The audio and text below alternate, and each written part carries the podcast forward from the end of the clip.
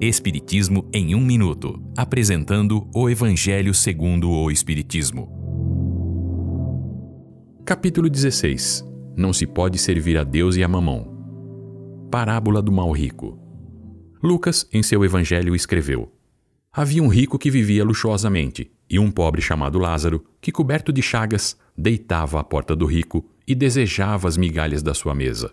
Mas ninguém lhe dava nada, apenas os cachorros lambiam suas feridas. O pobre homem morreu e foi levado até Abraão. O rico também morreu, mas foi para um lugar muito ruim. Atormentado, ergueu os olhos e viu ao longe Abraão e Lázaro. Então clamou: Pai Abraão, tem misericórdia de mim e manda Lázaro molhar a ponta do dedo na água para me refrescar a língua, porque estou sofrendo tormentos terríveis.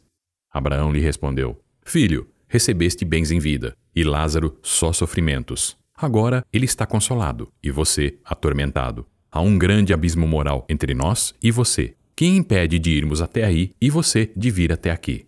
O rico então disse: Pai Abraão, rogo que mande Lázaro testemunhar isso aos meus cinco irmãos, para que não venham para este tormento. Abraão falou: Filho, eles têm Moisés e os profetas para ouvir. O rico argumentou: Não, pai Abraão. Se algum dos mortos fosse ao encontro deles, certamente se arrependeriam. Abraão respondeu ao rico: Filho, se não ouvem nem Moisés e os profetas, não acreditarão, ainda que um dos mortos ressuscite. Esta é uma livre interpretação. Livro consultado: O Evangelho segundo o Espiritismo, de Allan Kardec, edição 3, em francês. Visite nosso site www.vidaespiritismo.com.br.